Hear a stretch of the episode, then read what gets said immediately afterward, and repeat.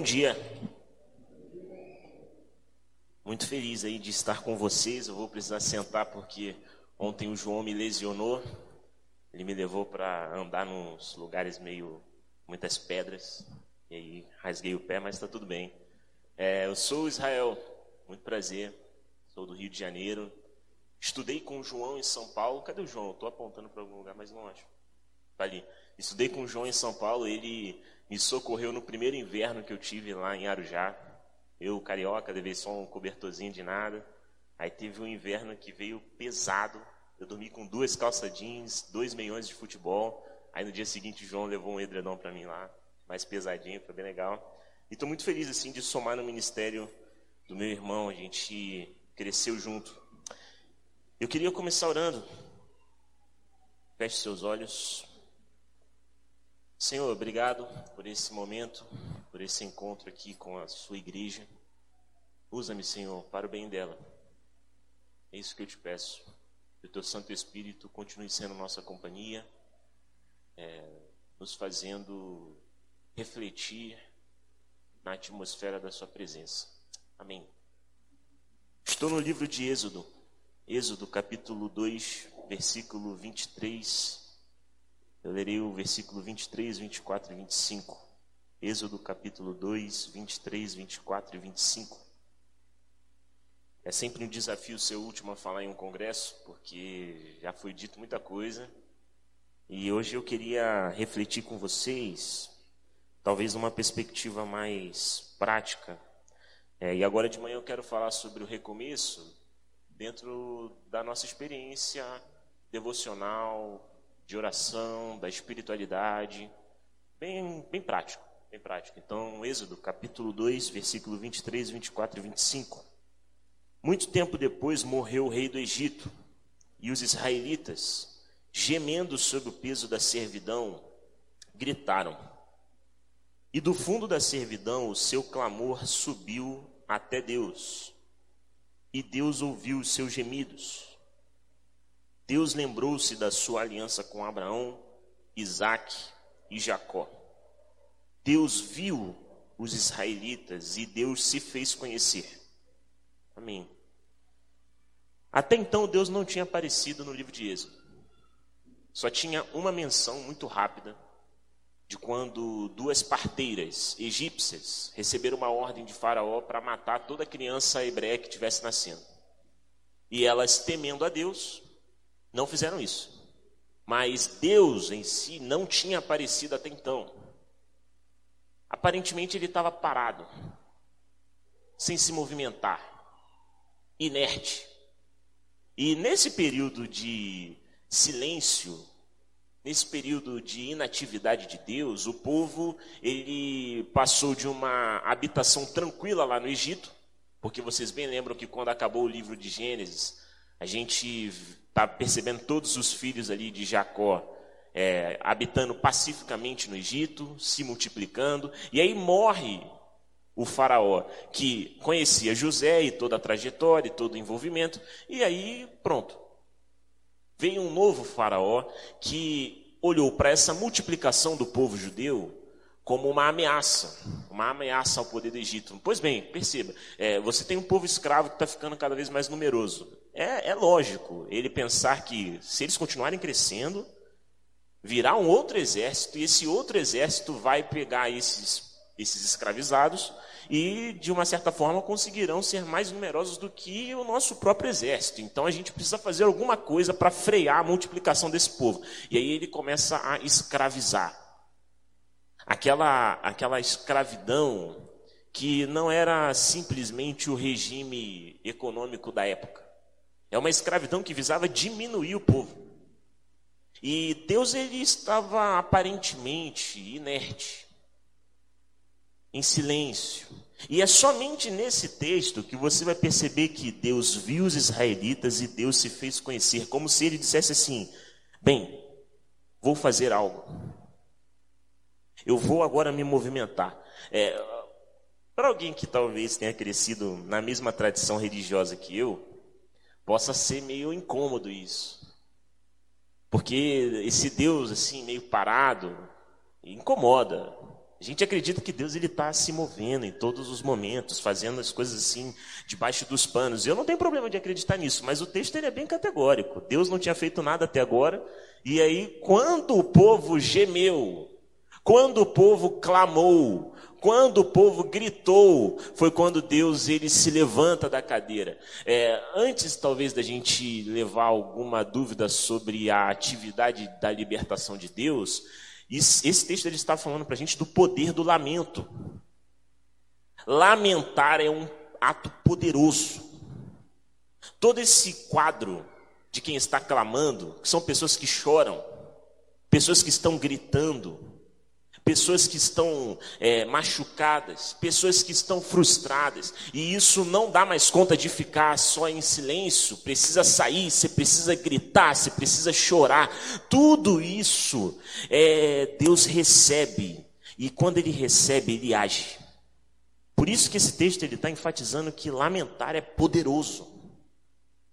É um ato poderoso. E você faz três coisas quando está lamentando, gritando, clamando. O clamor e todos os verbos que estão atrelados a isso, quando você grita, quando você chora, quando você é, lamenta, esse clamor. Quando a gente diz eu clamo a ti, ó Deus, você está afirmando três coisas ao mesmo tempo. Três coisas. A primeira, a primeira coisa que você está afirmando quando você clama é que, bem, eu não estou satisfeito. Eu olho para o que está ao meu redor, para a condição de vida que eu tenho, e eu não gosto do que eu estou vendo. Isso, isso é, é, degradante, isso aqui machuca, isso aqui diminui. Eu não gosto do que eu estou vendo. Então, quando você diz eu clamo a Deus, é porque você olhou para a realidade e disse assim: olha, está tudo errado. Como se fosse Abacuque que subiu assim é, nas muralhas e ficou olhando e dizendo assim: violência vai, vai durar até quando, Deus? Até quando, Senhor? Eu estou olhando para as coisas que estão acontecendo e eu não gosto do que eu estou vendo. Isso aqui é terrível. Isso aqui é, é, muito, muito desumano. Isso aqui não vale. Então, a primeira coisa que você faz quando está clamando, eu clamo a Ti, ó Deus. Quando você canta nas músicas, eu clamo. É, eu olho para o que eu estou percebendo e não gosto do que eu estou vendo. Então, eu preciso gritar porque isso não tá. Eu não estou dando conta do que eu estou olhando. Mas não é só isso. Você também, quando está clamando, quando você clama, eu clamo a Ti, ó Deus, você está dando um atestado de insuficiência. Eu não dou conta, Senhor. Eu não dou conta de, de mudar o quadro. Eu não dou conta, está para além das minhas ações, para além da, daquilo que eu consigo fazer. Está além de mim. Eu não dou conta. Então eu clamo a Ti, ó Deus, eu não estou gostando do que eu estou vendo, mas eu não tenho força nenhuma para mudar. Essa é a segunda coisa que você diz quando está clamando. E a terceira é justamente eu clamo a Ti, ó Deus, porque eu sei que só você pode mudar o que eu estou vendo. Não é um grito que está vazio. Encontra um destino. Seu grito chegou aos ouvidos de alguém. E esse alguém a gente crê que é Deus, em Jesus Cristo. Então você está fazendo três coisas. E por que, que é importante nós nos lembrarmos do poder do lamento, do clamor? Porque os novos começos são dons de Deus para quem clama. O novo começo que nós buscamos todos os dias, o novo começo que nós buscamos para a nossa vida, um novo começo para o meu relacionamento com a minha esposa, com o meu marido, um novo começo para, é, os projetos que eu tenho para a minha vida. Novos começos são dons de Deus. É graça, é presente, mas não é um presente dado de qualquer maneira, porque ele só é dado a quem de fato quer. Por isso o povo que, como se estivessem se organizado e clamaram a Deus, chegou chegou em Deus.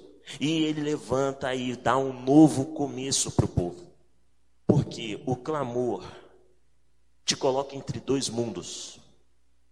Quando você clama e está afirmando que não gosta do que está vendo, que não tem força para mudar e que só Deus pode resolver, você está entre dois mundos. O mundo de pessoas que estão confortáveis com as coisas do jeito que estão, E o mundo de pessoas que querem o novo de Deus, querem novidade de vida, querem novos momentos. Mas você percebe como é difícil então clamar Aquilo que nós dizemos tranquilamente em músicas é tão difícil de exercitar na nossa própria espiritualidade. Porque, primeiro, para você clamar, se clamar envolve é, olhar para a realidade e não gostar do que vê, nós temos uma dificuldade cultural, porque, é, o, por exemplo, o consumismo. O consumismo vai anestesiando o nosso coração para os problemas reais da nossa existência aqui.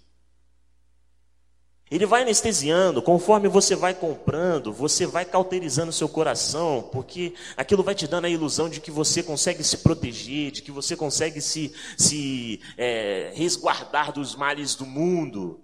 É, ou, é, olha como é difícil o clamor, é, porque se o clamor depende de um olhar para a realidade, e vê que as coisas estão ruins, nós que somos uma geração, e aí eu falo muito mais também da juventude, uma geração que está assim, mediada por isso aqui, como se olhasse a realidade por aqui.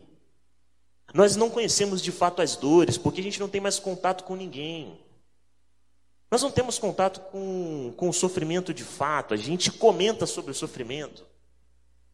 Olha como é que é difícil o clamor, se o clamor depende que nós olhemos para a realidade e a gente não gosta do que a gente está vendo, ou se o clamor depende de que nós gritemos, eu preciso de ajuda, olha como é difícil.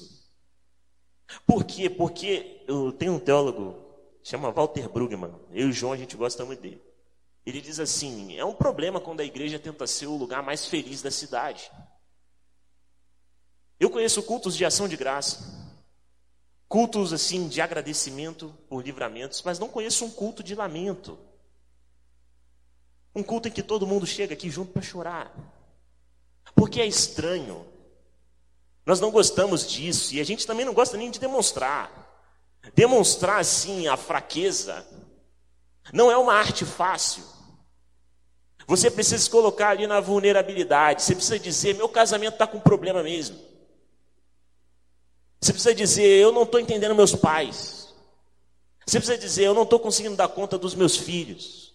Você precisa se colocar num lugar como é o lugar daquela mulher que foi surpreendida em adultério e jogada aos pés de Jesus diante dos olhares. Aquele lugar não é bom de estar.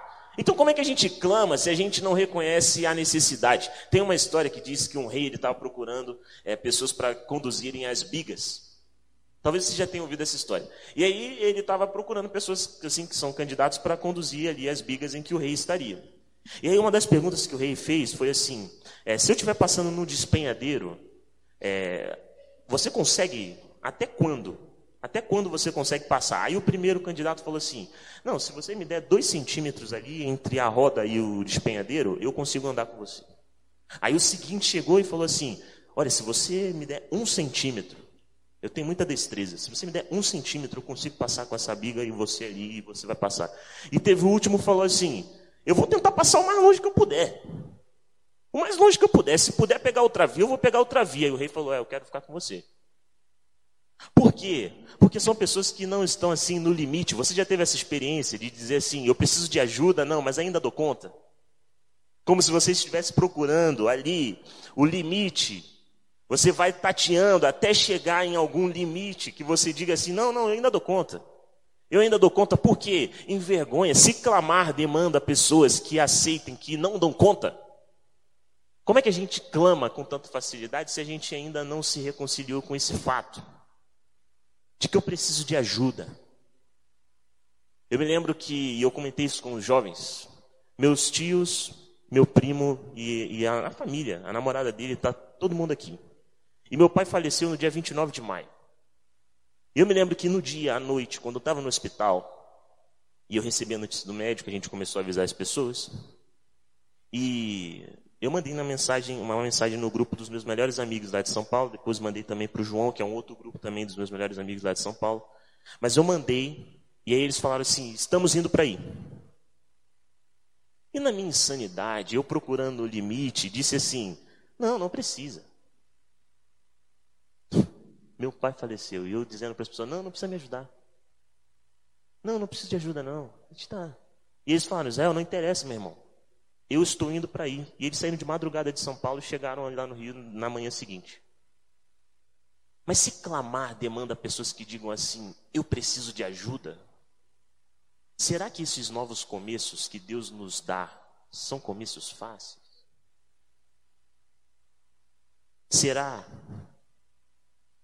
Se o, o e, e, essa fase do pós-luto, se você também passou por essa experiência, você vai ver que fica todo mundo se vigiando para ver se está sofrendo mesmo. Então eu às vezes andava em casa e aí eu abria a porta do quarto da minha mãe devagarzinho para ver se ela tinha conseguido dormir mesmo.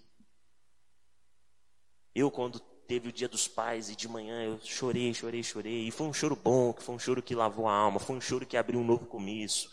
É, foi um choro de clamor que chegou nos ouvidos de Deus e Ele me abençoou com sobriedade, com leveza, com tranquilidade.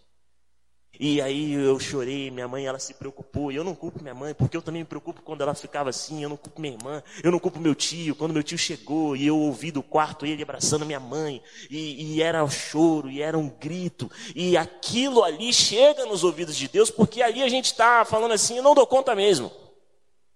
Não dou mesmo. Seguinte, eu não consigo mais, eu olhei, eu não gosto, não gosto do que eu estou vendo aqui, e Senhor, eu não dou conta. É isso que a lágrima chega até Deus. Será que clamar é tão fácil? Não é fácil. Ou se o clamor depende dessa, dessa confiança, ou, ou desse interlocutor, alguém, se o clamor depende de alguém, depende de uma pessoa. Quantas pessoas eu vejo sofrendo porque o clamor não tem destino. Não chega no ouvido de ninguém, de alguém poderoso. Por isso que as dez pragas, as dez pragas do Egito, que nós vimos em desenhos, filmes, em tudo isso, são demonstrações gritantes do poder de Deus. Porque o texto ele está parecendo dizer assim: olha só, o grito de vocês chegou em alguém que é poderoso. O grito, o clamor, o lamento chegou nas mãos de alguém que até a morte venceu. Pois bem, o clamor te coloca entre dois mundos entre o mundo da velha ordem e o mundo da novidade que Deus te propõe para novos começos, para recomeços. O primeiro passo é o clamor. E para clamar, a gente primeiro tem que aceitar o estado ruim das coisas. Está ruim mesmo, está difícil. A gente tem que aceitar que isso mexeu com a gente. Não dou conta. Não estou dando conta. E nós temos que dirigir isso a Deus. Por isso que a oração é o ambiente dos novos começos. Quando a gente percebe que esse movimento de olhar para a realidade, não gostar do que vê, aquilo te machucar, você precisar de ajuda e você dirigir até Deus. Quando a gente olha para esse movimento, a gente percebe que ele acontece na Bíblia inteira. Para o domingo da ressurreição, tem a sexta-feira da paixão. Porque na sexta-feira da paixão é choro, é grito, é dor. E aquilo chega a Deus, e aí tem o domingo da ressurreição. Quando a gente olha a atividade ministerial de Jesus, eu vim para sentar com quem é pecador, com quem é fraco. Por quê? Porque ali tem espaço. Deus não tem espaço entre os fortes. Deus não tem espaço entre os que estão bem de vida totalmente. Deus não tem espaço no meio daqueles que não precisam de ajuda. Deus não tem espaço no meio daqueles que não reconhecem que estão sofrendo. Deus só tem espaço na mesa com quem está dizendo assim: não dou conta. Eu não consigo. E aqueles que achavam que estava tudo bem, não conseguem acolher a novidade de Deus em Jesus, porque são judeus muito devotos. Eles esperavam o Messias. Eles esperavam alguém que viria libertá-los. Mas quando aparece Jesus, e para esse movimento eles precisam, primeiro, olhar para o jeito que as coisas estão e não gostar. Depois, eles precisam falar que não dão conta. E depois, eles precisam dirigir até Deus. Eles não conseguem passar por esse vale que leva a um novo começo. Então, tem muita vida nossa que está inerte porque nós não clamamos. Tem muito movimento assim da nossa vida que está decadente Tem muitas relações que estão sem serem restauradas, porque a gente não está clamando. E vale dizer, e aqui eu me encaminho para o final, que clamor não é a mesma coisa que murmuração, porque o povo murmurou depois. Pouco depois da libertação ali do Egito, imagine você vendo tudo que Deus fez naqueles meses das pragas. Que não foram dez pragas assim em dez dias, né? A gente tem uma leitura muito imediatista, mas leva tempo. E naqueles meses que eles foram vendo tudo que Deus estava fazendo, chega uma hora que eles estão exultando e dançam, mas na primeira dificuldade eles vão lá e murmuram. Êxodo capítulo 16. No 15 é a dança, da, é a festa, é a celebração. No 16 eles estão murmurando. Clamor não é a mesma coisa que murmurar, porque o clamor está envolvido com coisas essenciais da vida. A murmuração está envolvido com o que é super, supérfluo. Clamor é com o que é essencial. A qualidade da sua relação é essencial. A, a qualidade de vida que você tem é essencial. A, a sobriedade, uma boa consciência, isso é essencial. Agora, tem coisa que é supérflua. Porque Deus não deixou o povo sem comida. Mas eles não queriam a comida que Deus estava dando. Deus não deixa o povo sem provisão. Mas eles queriam uma determinada provisão.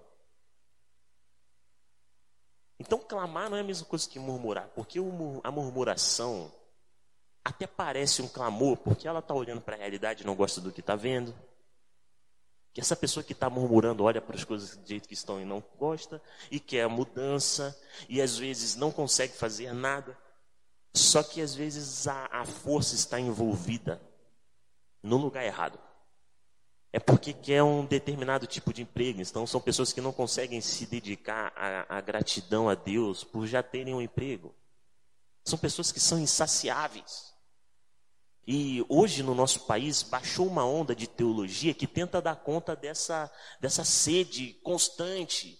Então vem para a igreja, vem para a igreja que, que Deus ele vai operar um milagre na sua vida financeira, que Deus ele vai operar isso, e que Deus vai te dar aquilo, e que Deus vai tal coisa, e que Deus vai tal coisa. Então são pessoas insaciáveis. E aí você encosta com qualquer pessoa que está morando na rua, morando. E se você precisar de algo, ele vai te dar porque aquele ali entendeu o que é essencial. Então o clamor está envolvido com o essencial, e sem clamor não tem novidade de vida.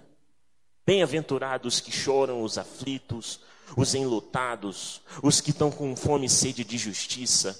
Por que, que essas pessoas são felizes? Porque ali, quando Deus aparecer, elas vão aceitar.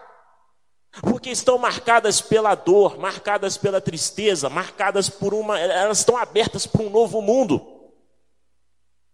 E Jesus não consegue sentar, comungar. E esse dom não chega para quem não tem essa disposição. Por isso, clame a Deus para novos começos. E por isso a igreja tem um desafio específico. Conseguir aqui ter um pacto de solidariedade para que quem precise gritar, consiga gritar. Para que não seja impedida. Senhor, Senhor, cura-me, silêncio. Você lembra dessa passagem que Jesus ele estava sendo interpelado por um cego. Me cure, me cure. E a pessoa da multidão, todo mundo ali falando: não, não, não, shh, não incomoda, não incomoda. Isso não tem nada a ver com a nossa espiritualidade. Por isso a igreja tem uma responsabilidade.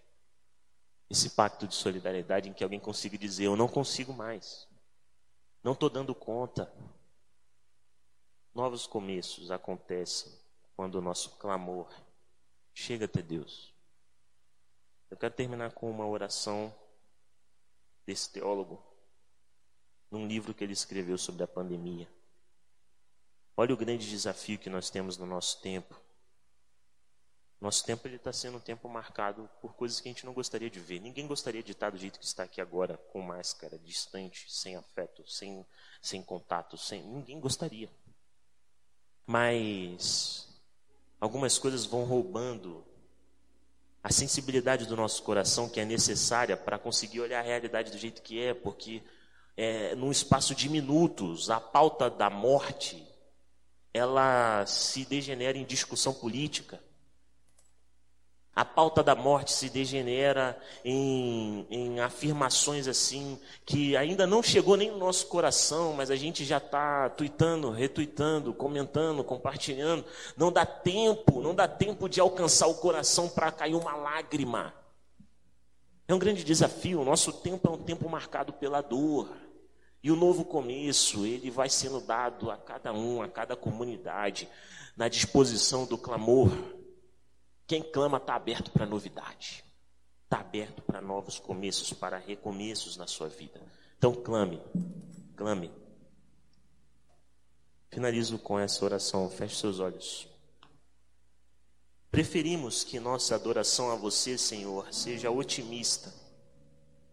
Gostamos que a igreja seja o lugar mais feliz da cidade. Nós temos nosso vislumbre ou seu reino prometido como um local onde nunca se ouve uma palavra desanimadora, mas então, Senhor, vem a realidade. Como o sofrimento, a morte, a pandemia, o vírus, como as perdas inimagináveis, Senhor. Essa realidade quebra a nossa feliz ilusão de uma vida de conto de fadas no primeiro mundo e ficamos com medo, frio e necessidade sem fim. Então nós gritamos com imperativos e urgência: ouça, ajude, salve, Senhor. Nós gritamos junto com toda a companhia de pessoas de fé que gritaram.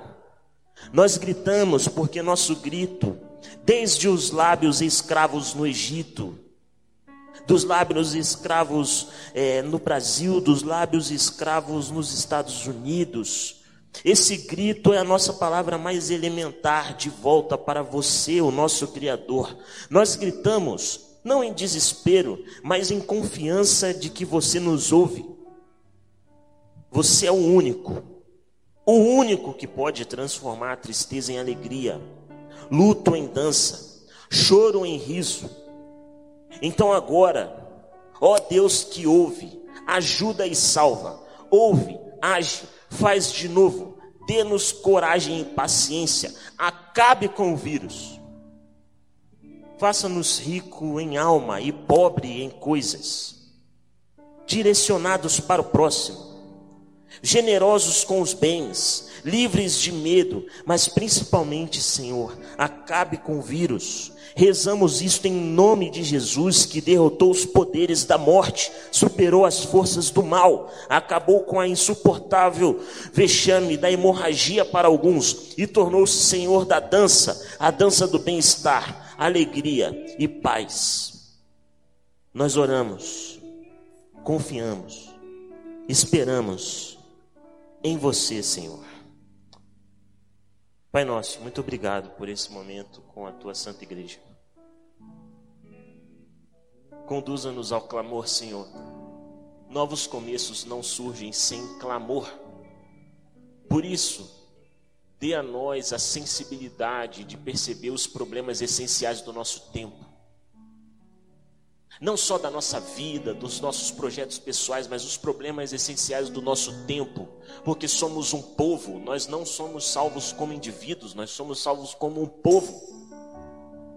Dê a nós esse olhar para o que é essencial, que é a comunhão, a justiça, a alegria. Dê a nós esse olhar, Senhor, para que isso também chegue em nosso coração, nosso coração. Então, quebrante-nos, Senhor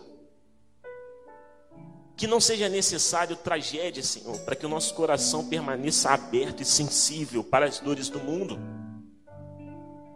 Quebrante o nosso coração, quebre a insensibilidade. Insensibilidade de pessoas que talvez estejam tão frustradas que não conseguem mais assim sentir nada, que estão vivendo no automático. Quebre isso, Senhor, em nome de Jesus. No poder do Teu Espírito Santo. Senhor, conduza-nos pelo clamor, porque nós não temos mais ninguém a quem dirigir tudo que nos, nos deixa ansiosos, tudo que nos machuca, tudo que nos deixa é, assim diminuído na nossa dignidade. A gente tem que gritar para Ti, Senhor, então receba isso. Queremos o novo, o novo que vem de ti, Senhor, não o novo que nós podemos fabricar com a nossa mão, o novo que vem de ti. Então estamos aqui clamando, clamando pelas situações de casamentos que nessa pandemia estão passando por vales sombrios, clamando por relações familiares que estão assim se deteriorando, clamando pelas pessoas que estão enlutadas, clamando pelas pessoas que perderam entes queridos. A gente está aqui, Senhor, com toda essa dor que invadiu nosso coração de maneira tão violenta, com as ansiedades, com os medos futuros, com tudo aquilo que está assim pesando o nosso coração e entregando a Ti, Senhor, para aguardar um novo de Ti. Quando nós estamos aqui mais fracos, ó Pai, é quando o Senhor está mais presente na nossa vida, porque a Sua companhia ela é mais perceptível. Foi necessário a gente talvez perder entes familiares, a gente perder emprego, a gente perder, é, a gente perder aquilo que nos deixava seguros de que a vida aqui estava tudo bem. Foi necessário às vezes a gente perder isso para se conscientizar de que é só com a sua presença que a gente consegue peregrinar por essa vida e por esse mundo mal. Então, Senhor, estamos aqui clamando por um novo começo.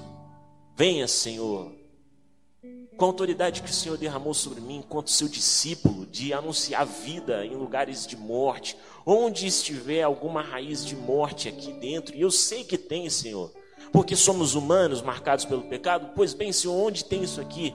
Que o seu Santo Espírito esteja sobre essas pessoas, em nome de Jesus. Queremos um novo começo e para isso nós aceitamos nossa dor, por isso nós clamamos, por isso nós nos rendemos nos rendemos a Ti, Senhor. És tudo que nós precisamos. Obrigado, Pai. Abençoe o restante de domingo dessa santa igreja. Em nome de Jesus, amém.